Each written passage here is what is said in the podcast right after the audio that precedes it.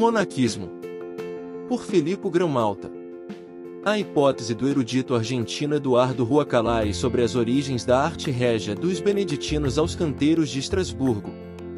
O objetivo desta reflexão é ilustrar a tese das origens beneditinas da maçonaria medieval, tese sobre a qual o estudioso argentino Eduardo R. Calai trabalhou por muito tempo em base documental, mas que já, na indiferença de muitos, o francês Paul Naudon, de 1915 a 2001, um importante historiador da maçonaria, havia antecipado.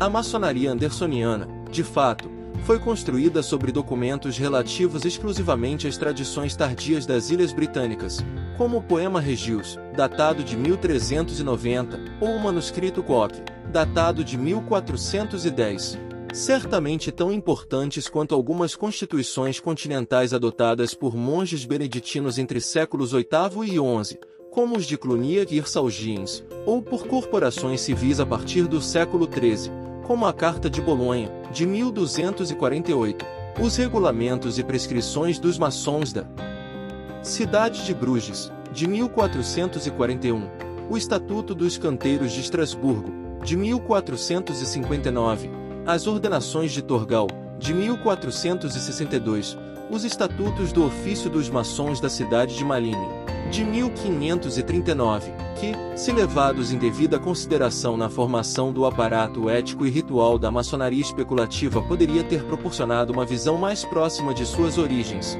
ou seja, das estruturas maçônicas medievais. A Alta Idade Média. Um estudo atento destes últimos documentos, de fato, teria feito a organização, o funcionamento e os rituais das irmandades de maçons medievais aparecerem sob uma nova e diferente luz e teria retrocedido o nascimento da maçonaria especulativa, remontando ao início da Idade Média. Vejamos por quê. Após a Idade das Trevas vivida após a queda do Império Romano do Ocidente, até mesmo o Colegia Fabrorum Romano, especialmente devido à falta de ordens, começou a perder importância. Perdeu-se assim uma riqueza de conhecimentos que só no período carolíngio recuperaria força e vigor. A difusão do monasticismo, então predominantemente de tipo beneditino, impôs a necessidade de novas igrejas e conventos. E como a regra beneditina exigia que os monges fossem totalmente autônomos para atender a todas as suas necessidades, eles também deveriam providenciar a construção dos edifícios que os abrigavam. Construtores de Deus. No século VIII, um monge inglês Beda deu início a uma nova tradição em benefício dos monges construtores que enchiam a Europa de abadias e conventos.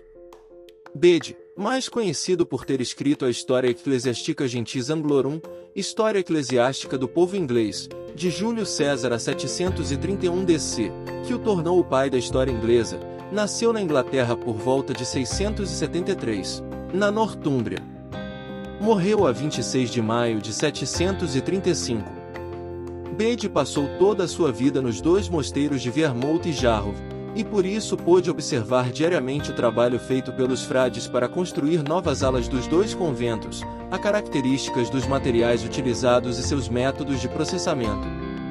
Assimilando metaforicamente a igreja ao Templo de Salomão, a ser constantemente reconstruído, e aos fiéis os mestres envolvidos em sua construção, em seu De Templo Salomonis Liber, ele usa a numerologia para trazer à tona os significados ocultos das várias formas arquitetônicas e assimila os mestres pretendem construir o templo nas pesadas pedras lavradas que fornecem orientação e estabilidade aos outros. No De Templo Salomonis Liber Bede, para explicar a sua visão da igreja e da reforma promovida por Gregório Magno, 540604, recorre a muitas metáforas. A arquitetura, por exemplo, atribui ao templo tanto as características de um povo quanto as dos membros de um corpo, e propõe uma descrição sistemática de um edifício real, do qual é possível deduzir significados ocultos. Ao mesmo tempo, ele descreve em detalhes os métodos de fornecimento de materiais de construção e a organização das atividades no canteiro de obras. Bede nunca deixou a Inglaterra, mas sua fama logo se espalhou pelo continente europeu. Suas obras, fortemente influenciadas pela tradição judaica do Antigo Testamento, encontrarão continuidade nos tratados de outro hebraísta, Rabanus Maurus. O livro de Raban. Nascido em Mainz entre 780 e 784 de uma nobre família franca, aos seis anos Rabanus Maurus foi confiado aos cuidados e educação do mosteiro de Fulda, onde fez os votos em 814 e tornou-se abade em 822. Em 847 foi nomeado arcebispo de Mainz, cidade onde morreu em 4 de fevereiro de 856. Entre as muitas obras escritas por Rabano, um lugar de destaque certamente merece o de Heron Naturis Libri, uma espécie de dicionário dos livros 22, no qual para cada termo o autor identifica uma passagem bíblica correspondente e fornece sua interpretação de acordo com o costume e prática exegética. Abaixo relatamos algumas passagens que, com o tempo, se tornarão elementos essenciais da tradição da maçonaria.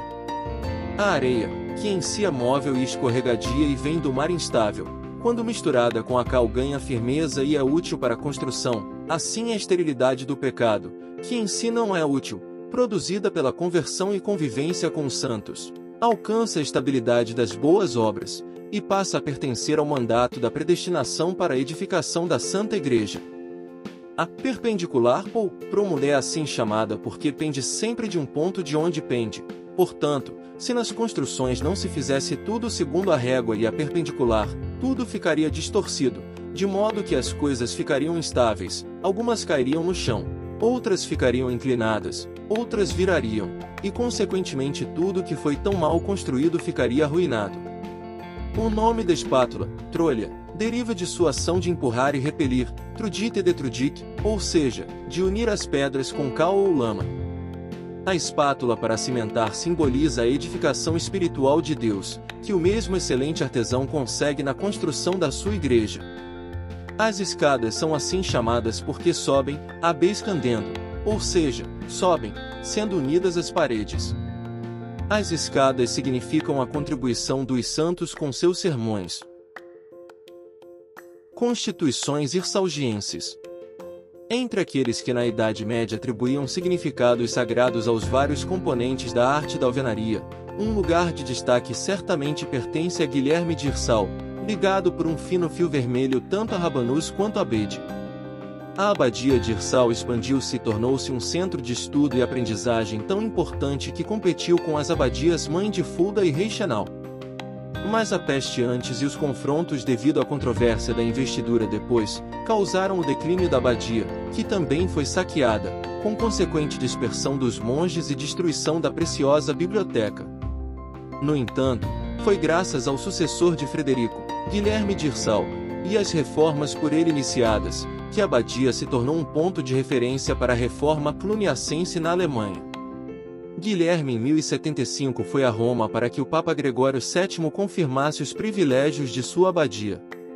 Em seu retorno a Irsal, ele pôs a mão nas Constituições de Irsalgensi, para cuja redação contribuíram Bernardo de Morlan, delegado pessoal do Papa, e o monge cluniaco Dalrico de Cluny.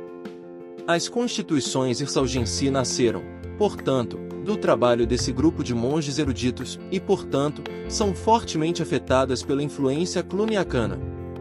Eles impuseram uma forte disciplina na abadia de Irsal, que logo se estendeu a vários mosteiros na Alemanha. Assim, quando a expansão das ordens de estilo beneditino atingiu seu auge e a demanda por novas abadias e catedrais era alta, as lojas dos construtores a elas associadas adotaram a simbologia descrita por Beda, Raban e Guilherme de Irsal, e as transformaram no modelo alegórico e moral que teria caracterizado toda a atividade das Irmandades dos Construtores.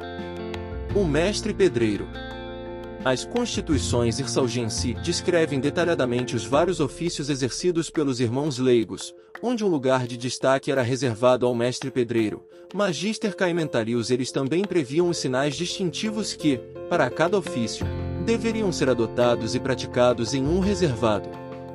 Por exemplo, para se reconhecerem, os mestres pedreiros tinham de opor várias vezes punho a punho, como se simulassem a construção de um muro. Guilherme de Irsal é o primeiro a definir os ofícios de irmãos leigos e os sinais de reconhecimento são descritos em detalhe em dois capítulos das Constituições de Irsalgensi, nomeadamente no De Signis Aedificorum e no De Signis Ferramentorum. Até o avental encontra sua expressão nas Constituições de Irsalgensi.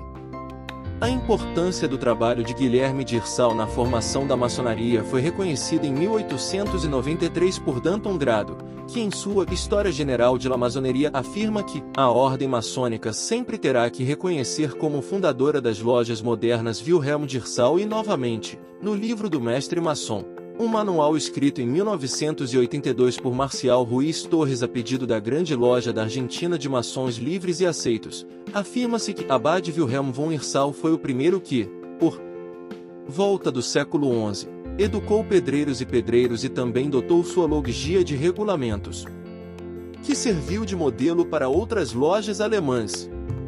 No século XII, graças também à difusão do movimento cisterciense, as lojas formadas por monges barbudos, convertidos e frades, tendo adotado símbolos, sinais de reconhecimento e senhas, já possuíam toda a parafernália da futura maçonaria.